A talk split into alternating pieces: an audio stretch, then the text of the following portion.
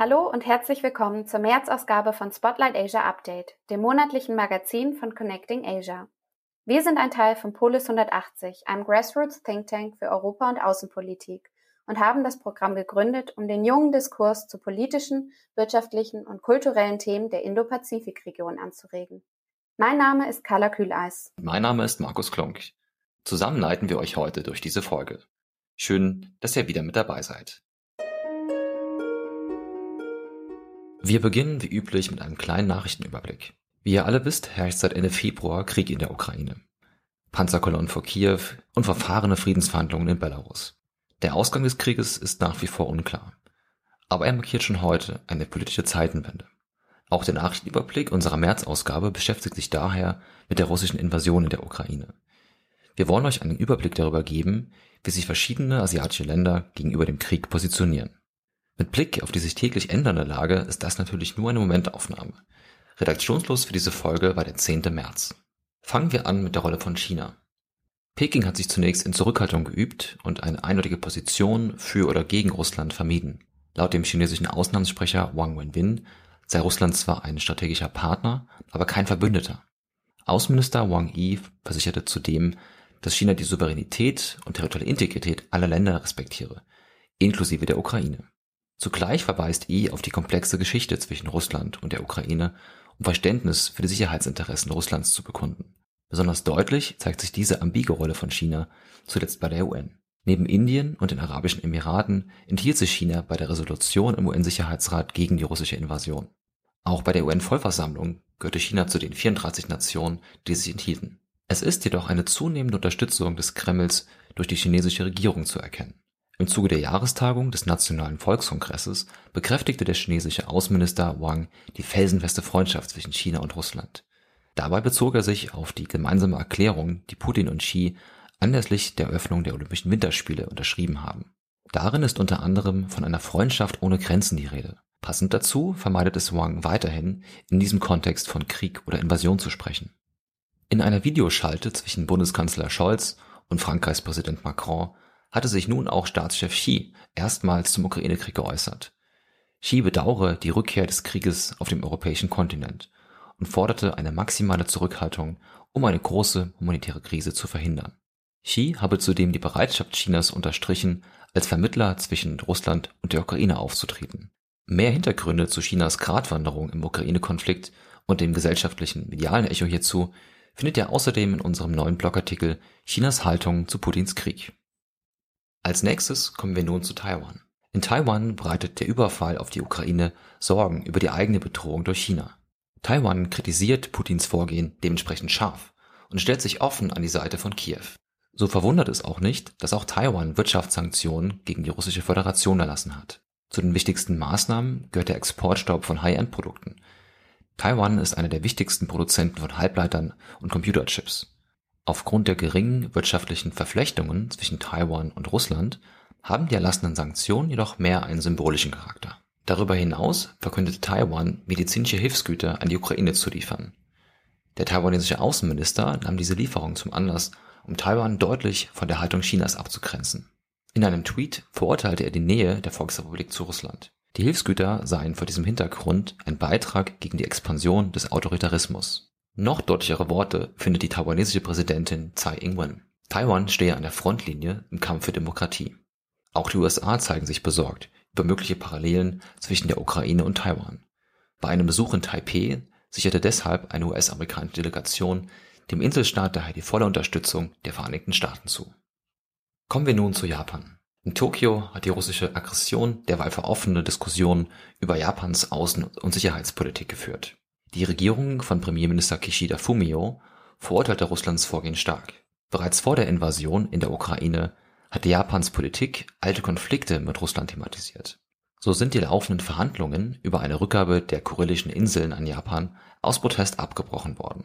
Ex-Premier Abe Shinzo fordert die Regierung und auch den verbündeten USA auf, das demokratische Taiwan besser zu unterstützen. Diskussionen gab es ebenfalls über eine mögliche Aufnahme Japans in den nuklearen Schutz der US-Armee. Ein solcher Schritt gilt in der japanischen Gesellschaft jedoch als extrem unpopulär.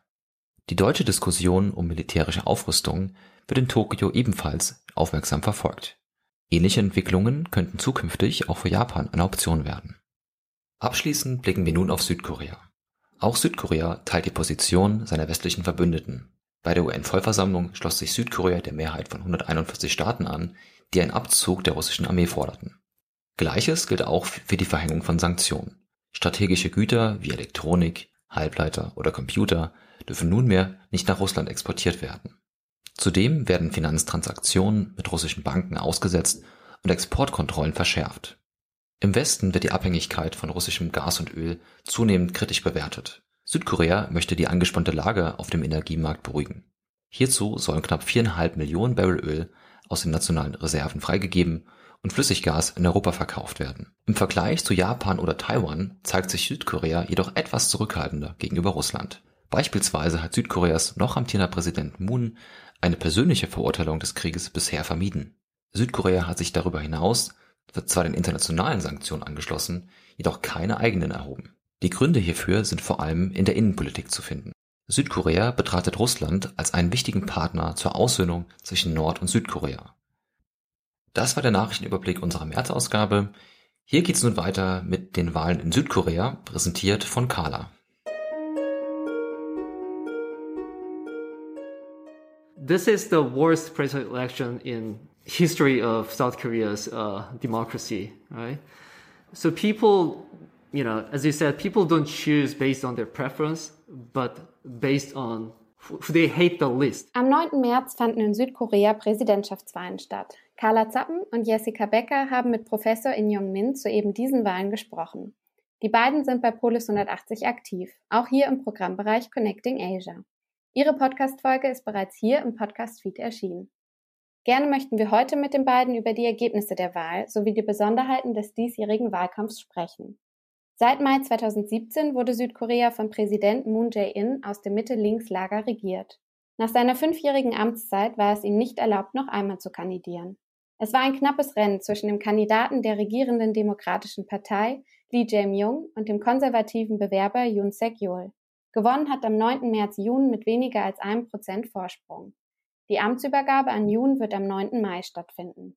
Yoon war der Kandidat der konservativen People Power Party. Er war von 2019 bis 2021 Generalstaatsanwalt von Südkorea unter Präsident Moon. Wie nehmt ihr beide denn das Ergebnis der Wahl wahr? Seid ihr überrascht? Ähm, ich bin tatsächlich schon sehr überrascht. Ähm, ich habe tatsächlich eher mit einem Sieg des progressiven Kandidaten gerechnet. Und ähm, tatsächlich fand ich es persönlich sehr schade aus einer ähm, außenstehenden Perspektive, dass gerade das Feminismus-Thema oder besser gesagt der Antifeminismus genutzt wurde, um vor allem junge männliche Wähler anzusprechen. Also ein bisschen frustrierend mitzuverfolgen war es schon. Also ich kann da auf jeden Fall zustimmen. Ähm, ich war nur ein bisschen weniger überrascht, weil es ja, wie du auch schon gesagt hast, ja ähm, bis zum Ende ähm, ein doch knappes Rennen war. Also Anfang Januar hatte die People's Power Party ja ähm, ein kleines Wahltief und musste sich dann neu organisieren, ist dann dann doch aber wieder ähm, hervorgekommen und war dann doch gleich auf mit der, mit der Democratic Party. Also es ist schade, wie Carla gesagt hat, aber ähm, ich bin dann doch leider weniger überrascht gewesen. Also es ist eine sehr polarisierende Wahl gewesen und eine sehr polarisierende Bevölkerung. Ähm, und ich denke, dass ähm, ja, ich, das hat das Wahlergebnis auch wieder gespiegelt. Du meintest ja gerade, es war eine sehr polarisierende Wahl. Welche Besonderheiten sind euch denn im südkoreanischen Wahlkampf aufgefallen? Wie ich eben schon angesprochen habe, es war halt so, dass da zwei Kandidaten waren, die beide eigentlich sehr, die ja nicht 100% überzeugt haben. Also die sehr unterschiedliche Ansätze hatten. Ähm, da war einmal Lee, äh, Lee Jae-myung, ähm, der doch feministisch dabei war und äh, sehr progressiv und äh, Yoon Suk Yeol, der hat, wie wir eben schon erwähnt haben, eher konservativ ist und ähm, auch teilweise anti-feministische Movements unterstützt hat, ähm, um halt die jungen äh, männlichen Wähler anzuziehen. Ähm, was mir auch aufgefallen ist, oder was uns auch aufgefallen ist ähm, während der Wahl, ist ja, dass ähm, Yoon Suk Yeol kurz vorm Wahltag mit ähm, einem seiner äh, Mitstreiter von der People's Power Party ein Unity-Ticket geschlossen hat, mhm. damit quasi er die Stimmen noch bekommen kann. Und ähm, genau, was dann halt auch sehr interessant ist generell an koreanischen Wahlen, ist ja auch, weil es sehr ähm, präsidentzentriert ist, ähm, wird auch immer wieder versucht, ähm, quasi Skandale im Umfeld des Präsidenten zu finden. Und das war in dieser Wahl auch besonders stark vertreten, wo dann beide Frauen jeweils, also die Frauen von jeweiligen Präsidenten, Skandale irgendwie am Hals hatten und ähm, die Medien dann natürlich auch darüber berichtet haben und das dann auch wieder für ähm, negative ja, Backlash gesorgt hat. Ja, also äh, ich denke, das ist im Gegensatz zum deutschen, zur deutschen Wahlen äh, sehr, sehr unterschiedlich. Und was an Yoon Suk Yeol auch äh, sehr interessant ist, ist, dass er an Schamanismus glaubt. Und das kann man ganz schön in einem Interview von ihm sehen, äh, wo er so ein Wang-Symbol auf der Hand hat. Also Wang heißt König. Und ähm, das ist ein schamanistische Praxis, äh, Praxis gewesen, die er so offen darstellt. Und das wurde eigentlich auch stark von der Democratic Party kritisiert. Und äh, seine Frau ist auch Schamanistin. Und ich denke, dass das noch interessant werden kann. Also das fand ich auch sehr lustig. Genau, also wir haben zwei sehr unterschiedliche Kandidaten. Wir haben ein sehr gespaltenes, also politisch gespaltenes Korea und Skandale auf, beider, auf beiden Seiten, die auch wirklich versucht wurden, politisch auszunutzen. Ja, das klingt auf jeden Fall sehr, sehr skandalös. Vielleicht erstmal nochmal einen, einen kurzen Blick zurück in die Vergangenheit. Was würdet ihr denn kurz zusammenfassend sagen, was hat sich unter der Administration von dem Vorgänger Moon Jae-in in Südkorea verändert? Ähm, also generell kann man zusammenfassen, dass es keine signifikanten Veränderungen unter Moon gab. Allerdings am Ende seiner Präsidentszeit lag Moon Jae-ins Approval Rating zwischen, ich glaube, es waren 40 und 45 Prozent. Und das ist deutlich höher als das seiner VorgängerInnen. Also er schien doch gar nicht so ungeliebt zu sein, ähm, im Gegensatz zu vielen anderen. Und unter Präsident Moon hat sich außerdem Südkoreas Demokratieindex erhöht. Also das Gefühl von einer Demokratie wurde weiter gestärkt. Und er ist im Gegensatz zu seiner Vorgängerin nicht in einen Korruptionsskandal verwickelt gewesen. Ähm, außerdem hat er die äh, Green Growth Pläne von Korea weiter vorangetrieben. Und es ist jetzt abzu es bleibt abzuwarten, ob die unter Yoon weiter vorangetrieben werden oder eher nicht. Und im Allgemeinen wurde auch die Pandemie unter der Moon-Administration relativ gut gehandhabt, soweit ich es mitbekommen habe. Und er hat sich auch für den Arbeitsmarkt ähm, eingesetzt, beziehungsweise für eine bessere Work-Life-Balance. Also er hat zum Beispiel die äh, maximale Arbeitszeit von 68 Stunden auf 52 Stunden reduziert und das dürfte auch nachhaltig ähm, so bleiben. Außerdem hat er, ist er in den Dialog getreten, mehr als seine Vorgängerin mit Nordkorea, was sich ein bisschen von dem ähm, Kurs zum Beispiel unter Donald Trump, der ja parallel mit ihm teilweise auch Präsident der USA war und da hat sich der Kurs äh, von den USA und Südkorea gegenüber Nordkorea doch unterschieden. Und das dürfte sich jetzt unter dem konservativen Präsidenten vielleicht auch nochmal ändern. Darauf können wir später nochmal kurz eingehen. Aber auf jeden Fall war es unter Moon so, dass er mehr den Dialog gesucht hat und auch versucht hat, die ähm, Anspannung zwischen Nordkorea und den USA ähm, ein bisschen zu reduzieren. Wie erfolgreich das Ganze war, das kann man auch wieder in Relation setzen. Aber was Präsident Moon nicht geschafft hat, war zum Beispiel die Wohnungsproblematik. Ähm, die hat sich gesteigert unter seiner Präsidentschaft. Also ähm, das war auch ein Wahlkampfthema mit der Wohnungsproblematik. Und ich denke, dass es auch ein Faktor war, dass sein ähm, sozusagen demokratischer Nachfolger in seine Fußstapfen treten wollte. Das war wahrscheinlich auch nicht das vielversprechendste im Anbetracht der Tatsache, dass unter Präsident Moon die Wohnungsproblematik eben gestiegen ist. Und zusätzlich ist auch noch nicht passiert, äh, Immun hat sich nicht ähm, dazu durchringen lassen, die, ähm, ein Antidiskriminierungsgesetz zum Schutz aller Menschen, unabhängig von ihrem Geschlecht, ihrer Ethnie oder sexuellen Orientierung und dergleichen, zu verabschieden. Obwohl er definitiv in der Position gewesen wäre, das zu tun, hat er das oder beziehungsweise hat seine Regierung das nicht getan. Und wie wir auch schon im Wahlkampf beobachtet haben, ist es ja durch, zu, doch zu einer stärkeren Spaltung zwischen progressiven und konservativen Kräften gekommen, obwohl er eigentlich zu Beginn seines Antritts ähm, das Gegenteil vorhatte. Wenn wir jetzt doch den Blick ähm, Richtung Zukunft wenden, welche Veränderungen können wir denn unter Yoon nun in Südkorea erwarten? Ähm, genau, also wie Carla eigentlich schon angesprochen hat, die Wohnungsproblematik in Seoul äh, besonders ist ja ein großes Problem und ähm, tatsächlich haben auch viele Artikel darüber geschrieben, dass ähm, Seoul ein entscheidender ein entscheidender ähm, Wahldistrikt ist und dass bis jetzt kein Präsident eine Wahl jemals gewinnen konnte, ohne Seoul zu gewinnen.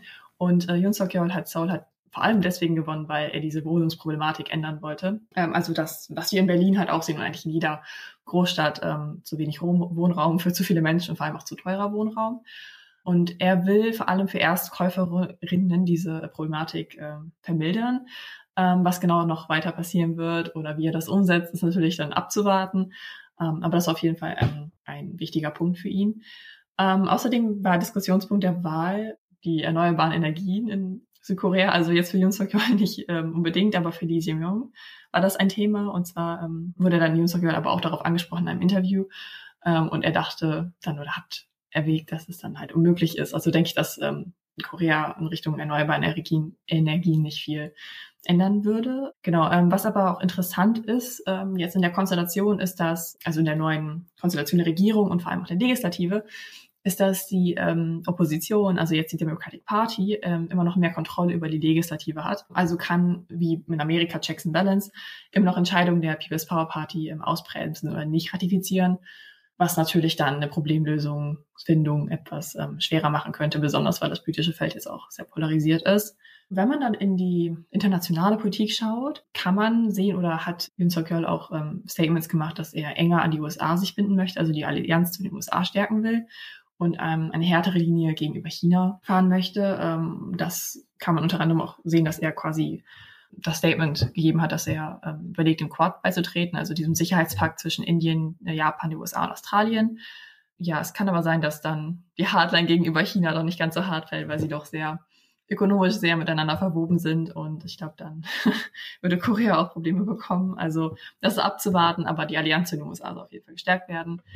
Genau, wenn man sich dann aber jetzt auch aktuell zum Ukraine-Konflikt ähm, anschaut, was ähm, der neue Präsident quasi für Herausforderungen haben könnte. Ist auch interessant zu sehen, dass jetzt unter Moon internationale Sanktionen gegen die Ukraine unterstützt worden sind, aber ähm, zum Beispiel von Russlands Seite aus, also die Importe von Russland, Petroleum, also verarbeitet ja. oder unverarbeitet. Und es kann natürlich sein, dass Russland damit droht, diese Importe abzubrechen, ähm, wodurch sich Korea natürlich auch verwundbar gemacht hat, jetzt in Anführungsstrichen.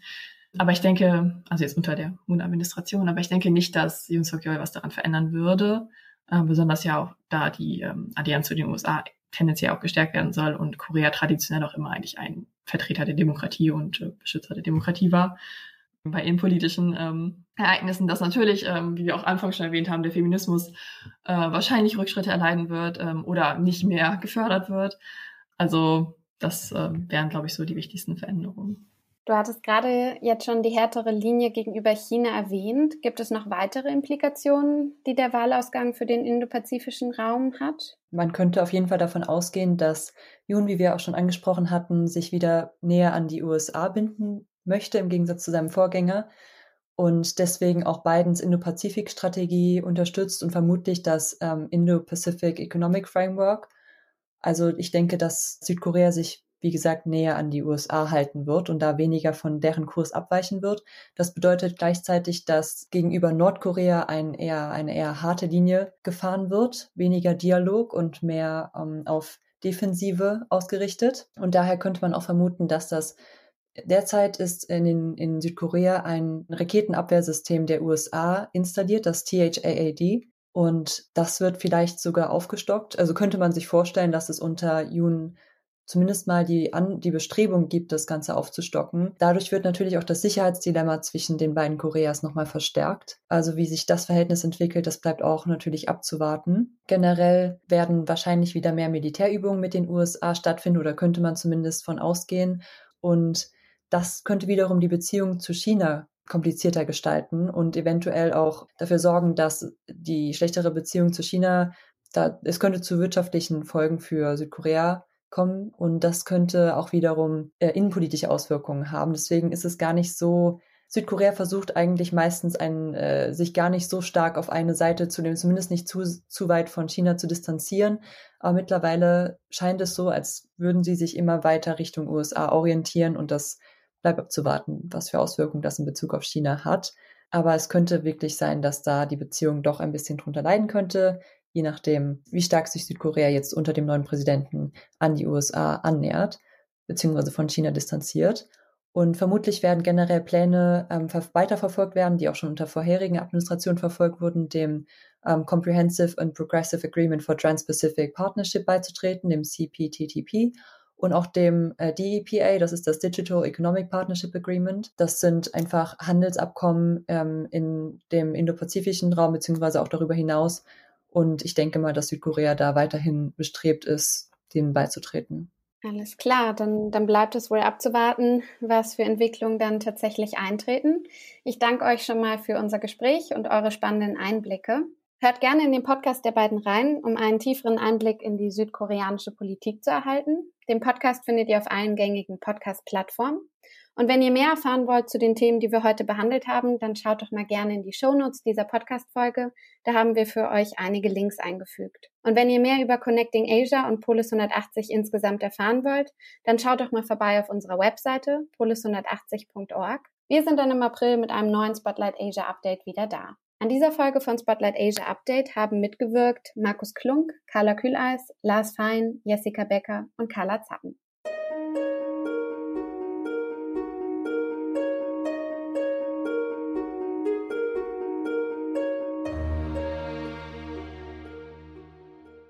Dieser Polis 180 Podcast gibt ausschließlich die Meinung der Autorinnen und Autoren wieder. Die Verantwortung für den Inhalt liegt bei Ihnen. Polis 180 ist ein Grassroots Think Tank, der wissenschaftliche Erkenntnisse für politische EntscheidungsträgerInnen übersetzt. Ideen, Analysen und Lösungsansätze unserer Generation bringen wir durch innovative, partizipative und inklusive Ansätze in den politischen Diskurs ein. In thematischen Programmen und mit neuen und kreativen Formaten entwickeln wir echte Alternativen für eine konstruktive Außen- und Europapolitik.